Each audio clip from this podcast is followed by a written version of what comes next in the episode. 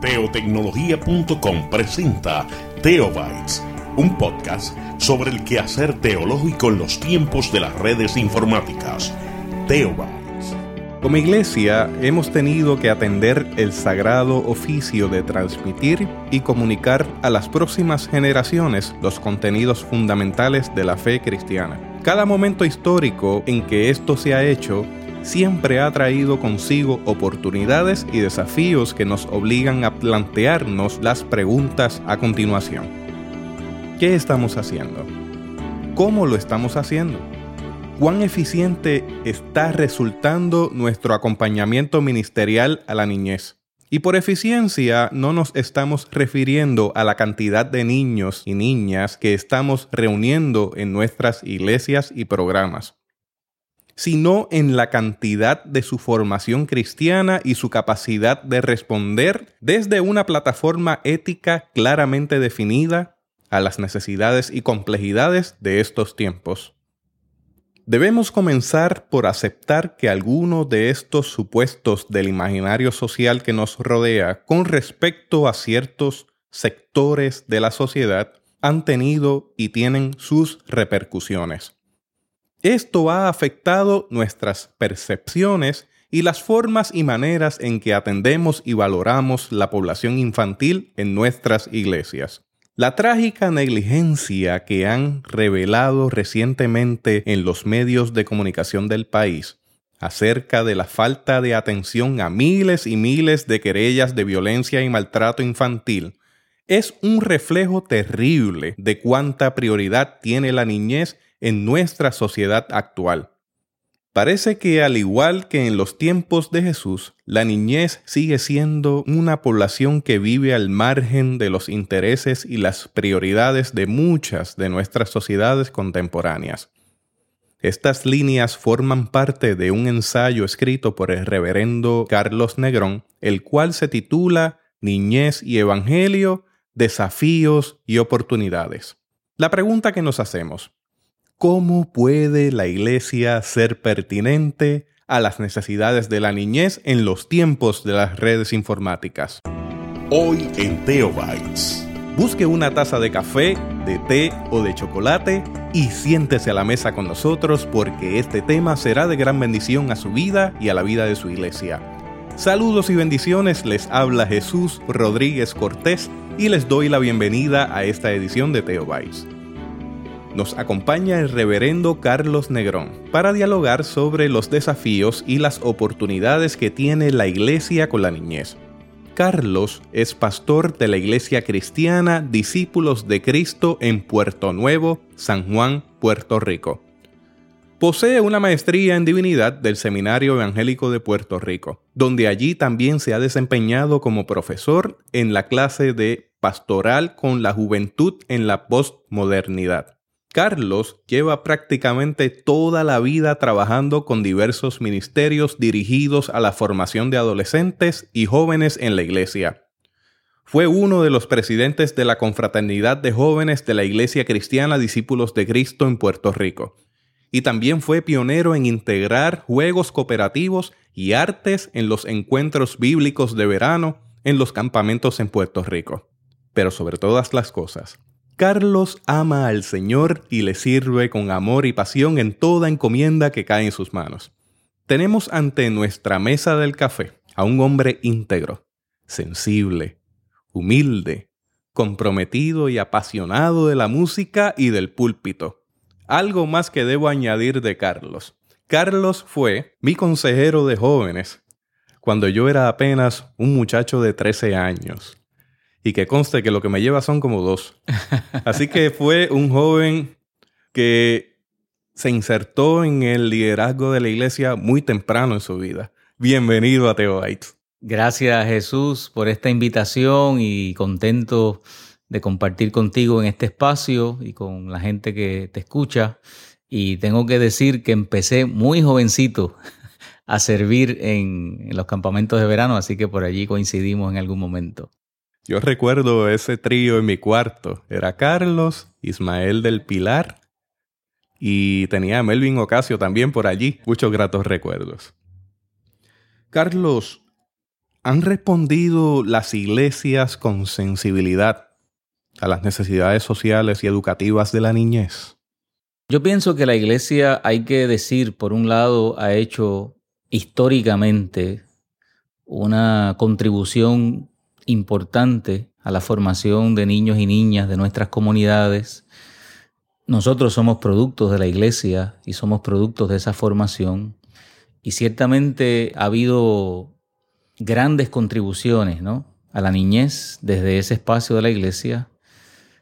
Pero me parece que hemos llegado a un punto ¿verdad? De, de la historia y del tiempo donde hay que decir que estamos en la necesidad de mirar eh, quizás críticamente la manera y la forma en que atendemos a la niñez. Así que yo diría que sí estamos en un tiempo donde quizás los métodos, las formas, las maneras de atender el Ministerio de la Niñez requiere una revisión y requiere una mirada fresca, nueva, que busque atender cambios que han venido con el tiempo. Me parece que quizás uno de los desafíos que hay en este tiempo que estamos viviendo es la necesidad de hacer esa mirada y de evaluar y reevaluar las cosas que hemos estado haciendo, mantener las cosas que se han hecho bien, pero quizás modificar, transformar y poder mirar desde otra perspectiva los acercamientos y cómo los estamos haciendo. Yo creo que uno de los retos mayores que hemos estado experimentando es la reconfiguración de la familia, esta familia tradicional. Hago esta referencia a nuestros amigos de América Latina, Estados Unidos. Quizás algunos vieron esto, algunos no.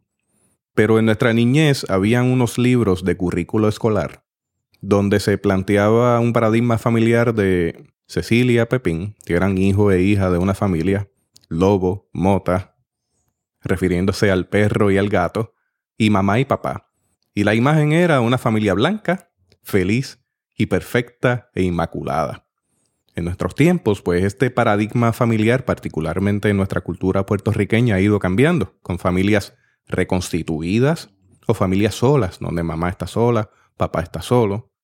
Y se hace pertinente responder a esa necesidad de cambios de paradigmas familiares. Además de eso, yo creo que también está el elemento tecnológico. Nos ha traído un reto como iglesia como nunca antes habíamos experimentado. Y también debemos ir explorando como iglesia cómo esos elementos tecnológicos, si bien es cierto que han insertado ruido en la conversación, también pueden transformarse con un medio para poder llegar a estas generaciones que están completamente alambradas todo el tiempo.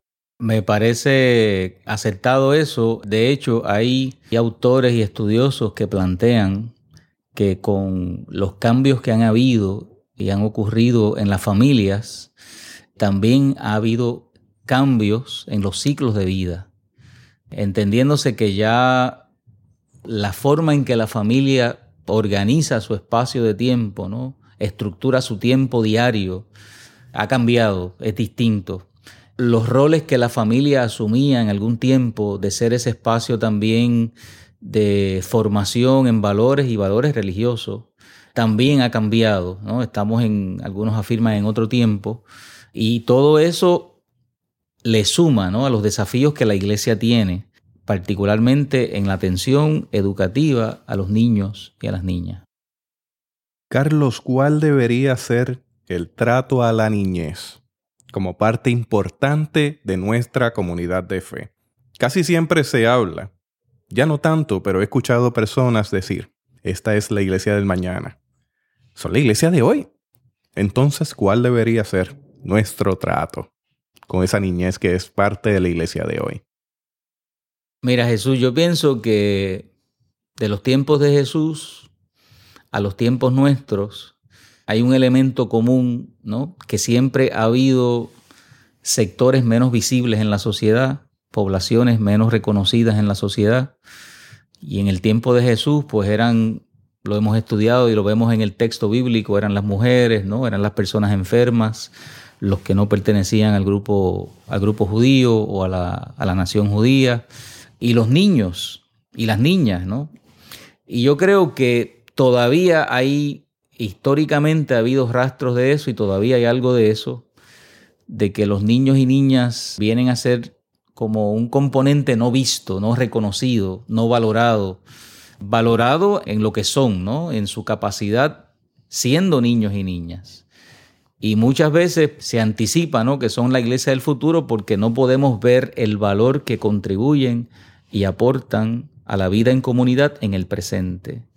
Y eso por sí tiene unas implicaciones en lo que hacemos con ellos y con ellas. Porque si, si entendemos que la niñez es una etapa pasajera y que se puede atender con cualquier cosa, que es una etapa donde quizás los niños y niñas necesitan eh, ser entretenidos o pasar esa etapa para luego entonces entrar en una etapa más seria.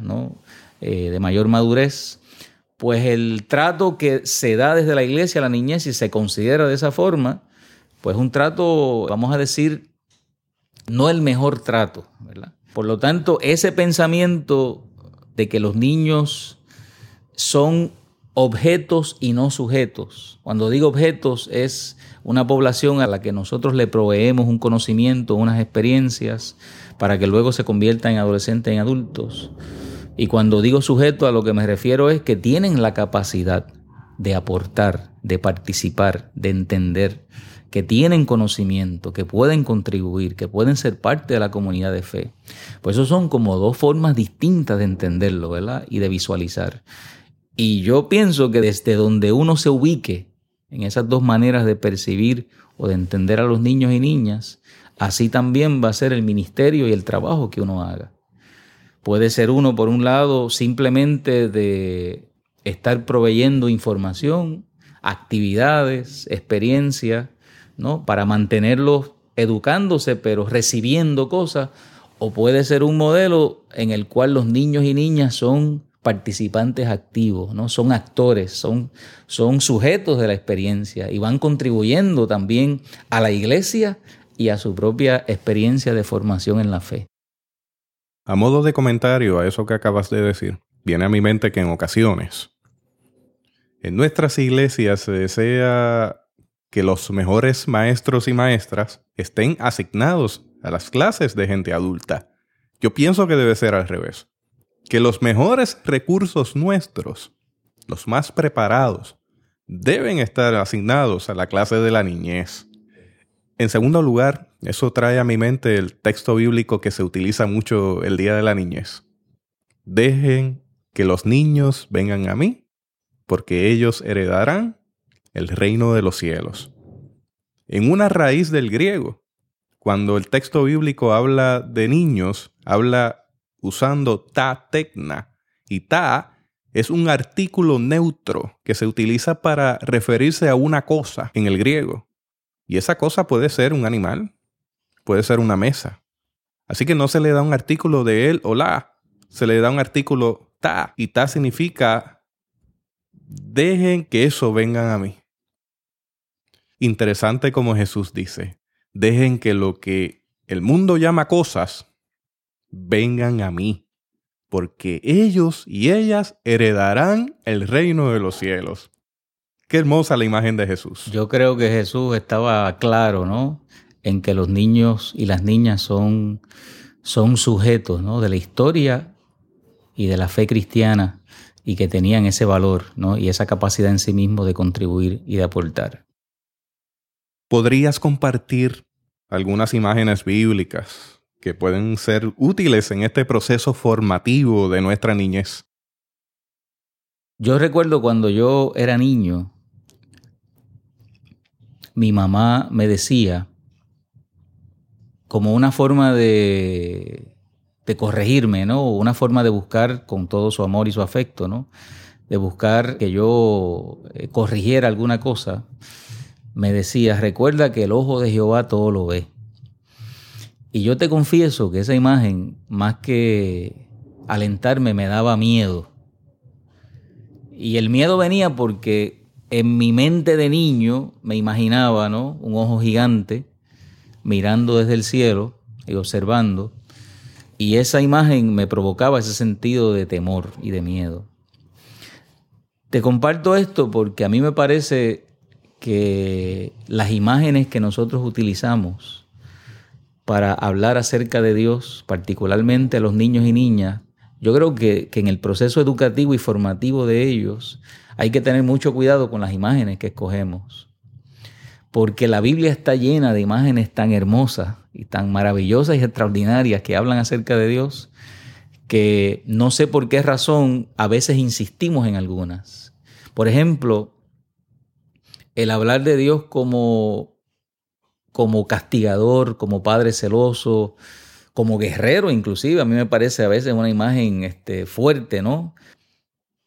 Guerrero en el sentido del Dios que, que está en batalla, ¿no? Y en conflicto con, con, con otros y con otras. Eso tiene un impacto en la cultura de paz que queremos transmitir. Definitivamente, definitivamente. Ese asunto también de, de ese Dios que está pendiente a nuestras faltas, ¿no? Y que tenemos que tener cuidado porque pues nos castiga, ¿no? Eh, o anda mirando cada detalle de nuestra vida, de nuestro tiempo, de lo que hacemos, de nuestras acciones. Pues me parece que esas son imágenes con las que a veces nuestros niños y niñas crecen y no necesariamente forman, ¿no? Hacen, eh, construyen en ellos el mejor entendimiento acerca de quién Dios es. Por ejemplo, tú y yo posiblemente aprendimos en nuestra niñez aquella canción que Jonás no le hizo caso a la palabra de Dios y, y, vino un pez muy grande, ¿verdad? Y se lo tragó, Cataplum se lo tragó porque no le hizo caso a la palabra de Dios. Cuando tú miras esa historia que cantamos de niños y que nos gusta tanto, lo que resalta es el Dios que porque él no le hizo caso, ¿no? Le envía el pez y se lo traga, ¿no? Como si fuera una especie de castigo. Y al final resalta el, el, mensaje porque él no le hizo caso a la palabra de Dios. Pero cuando yo regresé al seminario evangélico ya de, ¿verdad? Estudiando ya para prepararme en el área del ministerio y vuelvo al libro de Jonás, yo descubro que el libro de Jonás es un, es un libro sobre la misericordia de Dios. Que el pez realmente le salva la vida al profeta y Dios le da una nueva oportunidad para poder cumplir con la misión que Dios le había dado. Muy lejos el mensaje de lo que transmite el corito infantil que aprendimos de niño, ¿no? Así que mira lo que te estoy diciendo, que si la Biblia tiene otras imágenes, por ejemplo, el, desde el Génesis el Dios creador, ¿no? El Dios artista, eh, el Dios que construye, el Dios arquitecto, el Dios que crea las condiciones para la vida, el Dios que pone en nosotros su imagen y semejanza, el Dios sanador, el Dios médico, el Dios buen pastor, el Dios amigo, que están ahí presentes. Y si hablamos de Jesús, ¿no? Como el buen pastor, el, el que da su vida por las ovejas, el Dios amor, el Dios misericordia, me parece que la Biblia está llena de imágenes que pueden ayudar a construir un concepto, ¿no? un entendimiento mucho mejor, mucho más saludable, que produce una espiritualidad mucho más saludable acerca de lo que Dios es, ¿no? Y que hay que tener ese cuidado a la hora de compartir y de comunicar eso a nuestros niños y niñas. ¿Qué revisiones o qué reformas deberíamos considerar de camino a un ministerio efectivo con la niñez? Pues yo pienso que lo primero, Jesús, que quizás tendríamos que hacer es revisar lo que estamos haciendo, preguntarnos por qué lo estamos haciendo y preguntarnos si lo que estamos haciendo está resultando efectivo en la formación de nuestros niños y niñas. Yo he tenido una observación general que yo no sé si tú la compartes y otros que eh, nos escuchan también la, han tenido, y es que hemos tenido la dificultad de poder retener, una vez pasan la etapa de la niñez, a nuestros niños y niñas en la iglesia, ¿no? Cuando cruzan y pasan a ser adolescentes. Yo pienso que parte de esas dificultades tiene que ver con la necesidad de hacer revisiones en ese proceso formativo. Y cuando digo revisiones me refiero particularmente a lo que es nuestra metodología, ¿no? Cómo nosotros enseñamos. Usualmente partimos de la premisa y pensamos que nuestros niños y niñas lo que necesitan es información necesitan conocer las historias bíblicas, necesitan información acerca de quién es Dios, de cómo es Dios. Y entonces la experiencia educativa y el ministerio se convierte en darle información, en repetirle las historias bíblicas, en pasarle quizás información acerca de la iglesia y de cómo debería ser ¿no? la vida nuestra, que son cosas importantes que todas las aprendimos. Pero a veces es simplemente pasar información, pasar información y no permitir que desde su experiencia, desde sus entendimientos, desde sus conocimientos, ellos también puedan contribuir a su experiencia de fe y a la experiencia de fe de los demás también. Así que yo creo que seríamos más efectivos si implementáramos metodología mucho más constructivistas, ¿no? Quizás desde en el término pedagógico, donde los niños y niñas sean partícipes del proceso de aprendizaje y de construcción del conocimiento. Respuesta creativa. Respuesta creativa, ¿no? Y ver en ese sentido cómo ellos y ellas también perciben la fe y están de alguna manera también construyendo ese entendimiento que tienen acerca de Dios y acompañarlos en ese proceso, guiarlos en ese proceso, permitir más participación ¿no? en ese proceso creativo y de construcción de su espiritualidad y de su fe. Y para eso uno puede usar muchas cosas, ¿no? Puede usar la música, puede usar las artes, puede usar el juego, que yo he insistido a través de toda mi vida porque lo he aprendido así, que el juego es una herramienta extraordinaria para crear comunidad y para afirmar valores importantes.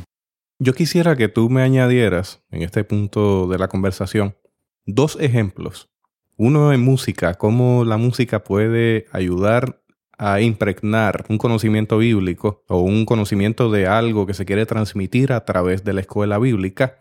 Y lo segundo es que me hables un poco de un juego que vi recientemente que era un juego sobre un camión, un juego cooperativo donde todas las partes o componentes de ese camión eran importantes y necesitaban unos cuidados. Hay una canción que aprendí hace unos años atrás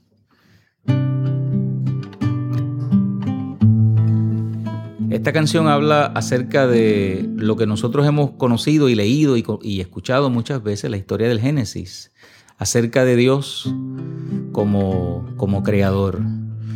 Pero la canción, que es una composición de dos hermanas paraguayas, Marijo Veiga y Mavi Sebin, inserta cosas que yo en mi vida que he estado mi vida entera en la iglesia, yo nunca había apreciado ni había escuchado. Y te la voy a compartir unos pedacitos de la canción para que tú la oigas y ustedes la puedan escuchar. Porque Él nos dio colores para soñar y así pintar lo que sentimos por dentro. Nos invitó a danzar a su ritmo de amor con la luz y las canciones del viento, porque Él nos dio a todos identidad, nos hizo únicos y diferentes, en libertad y en amor, con un don creador semejante a nuestro Dios. Y Dios creó, y Dios expresó, y se gozó y se deleitó. Al ver que todo era bueno, sonrió y nos llamó a compartir su creación. Y Dios creó, y Dios expresó, y se gozó, y se deleitó. A imagen y semejanza de Dios podemos en libertad crear y amar. Que nos dio capacidad de pensar, de disentir y de tomar decisiones. Nos dio palabra, imagen, sentido y razón para hablar y expresar opiniones, porque Él nos dio espacio para crecer, con mil sonrisas y emociones y juegos nos invitó a compartir, a creer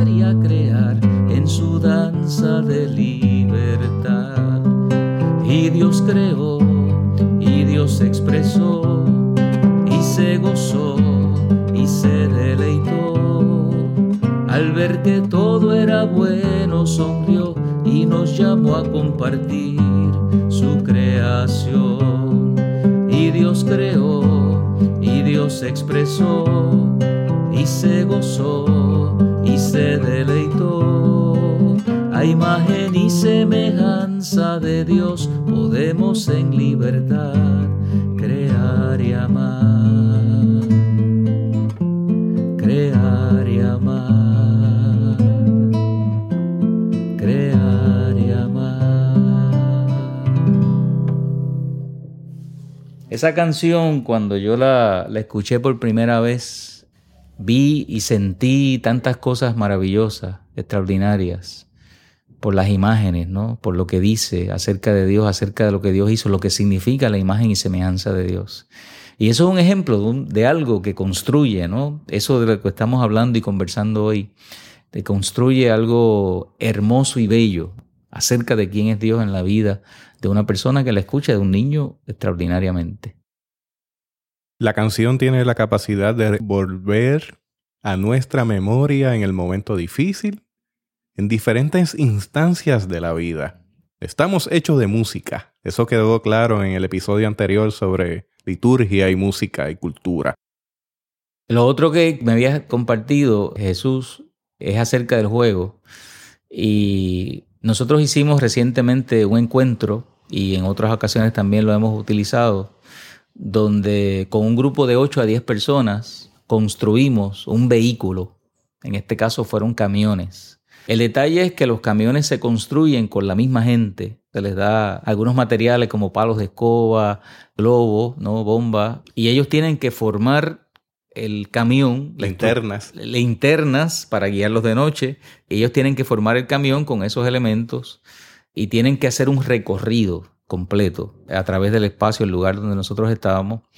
Pero lo que busca el juego también es crear un sentido de cooperación de unos con otros, un sentido de, que nadie puede ser dejado fuera ni dejado atrás, un sentido de paciencia y de tolerancia, ¿no? En la convivencia en la caminata con los demás, en ese recorrido. Y tenía el propósito de ayudar precisamente a la gente a poder reflexionar sobre los elementos que hacen necesario que lo que necesitamos para, para estar juntos, ¿no?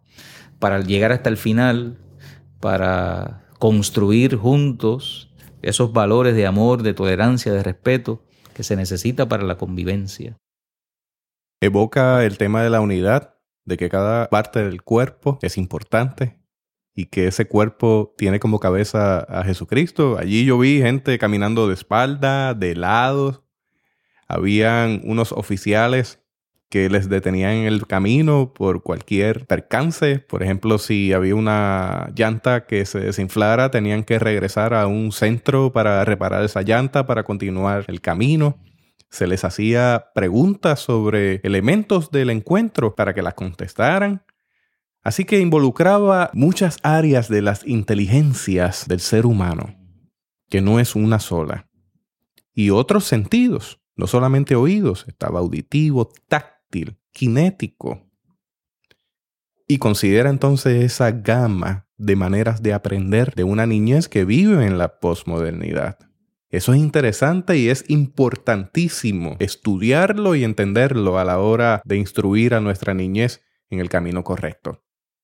Carlos, ¿desea añadir algo sobre eso? Sí, quería, abonando a lo que tú estás compartiendo, me parece que todos esos elementos, ¿no? De lo que se conoce como esas inteligencias múltiples, todas las posibilidades y las maneras en que se puede aprender, ¿no? en que se puede entender un concepto, ¿verdad? agarrar un concepto. Yo creo que en eso la iglesia, teniendo ese entendimiento y teniendo, y en acuerdo contigo, los mejores recursos para comunicarlo, yo creo que la iglesia se puede convertir ¿no? en un espacio que realmente produzca ¿no? y cree niños y niñas saludables espiritualmente, formados adecuadamente, con una visión balanceada, con un entendimiento claro y definido de lo que es la fe cristiana para este tiempo.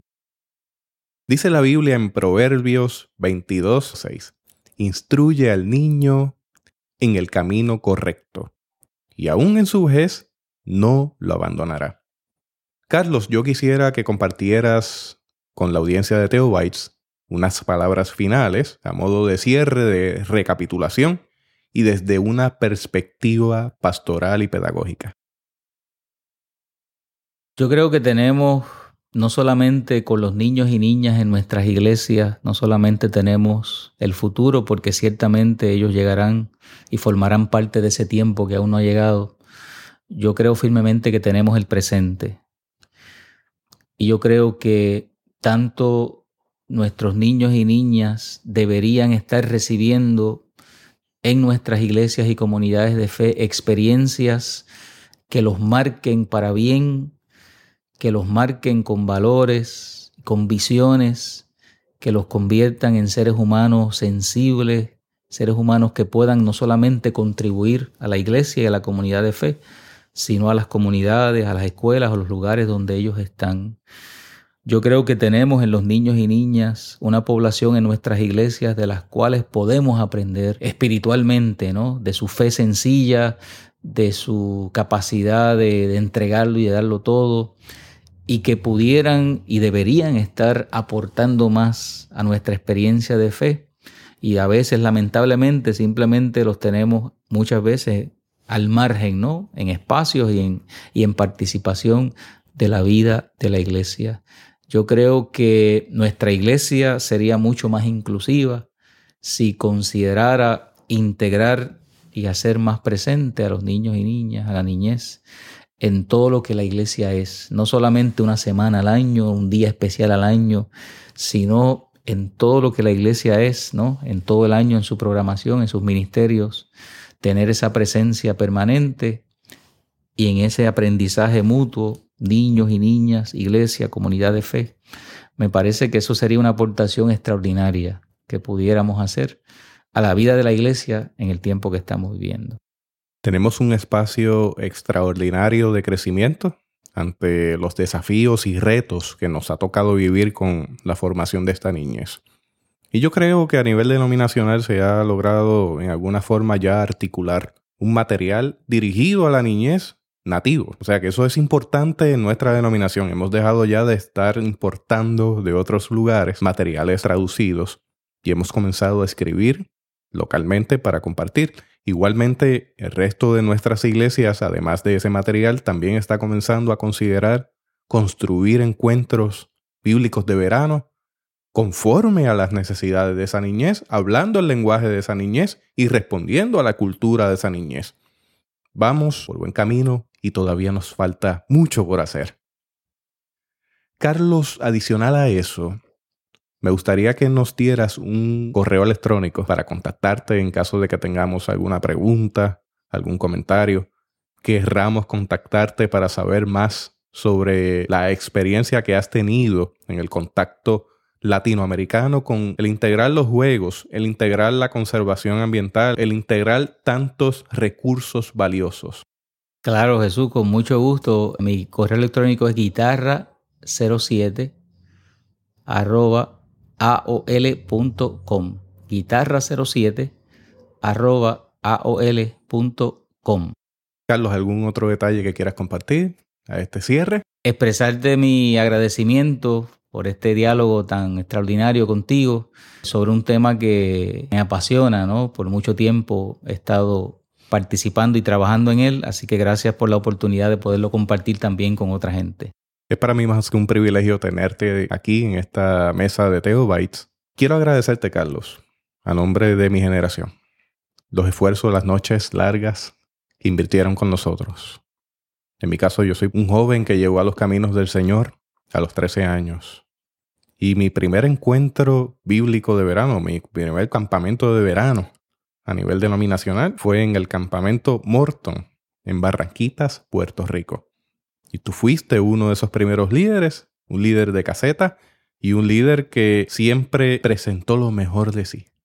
Recuerdo a Carlos con guitarra en mano, siempre en el cuarto pendiente de las cosas. Cuando estábamos en las actividades, recuerdo a Carlos con camisa blanca, chaleco negro, sombrero negro y maones de mezclilla, allí cantando, adorando con nosotros y dándonos talleres.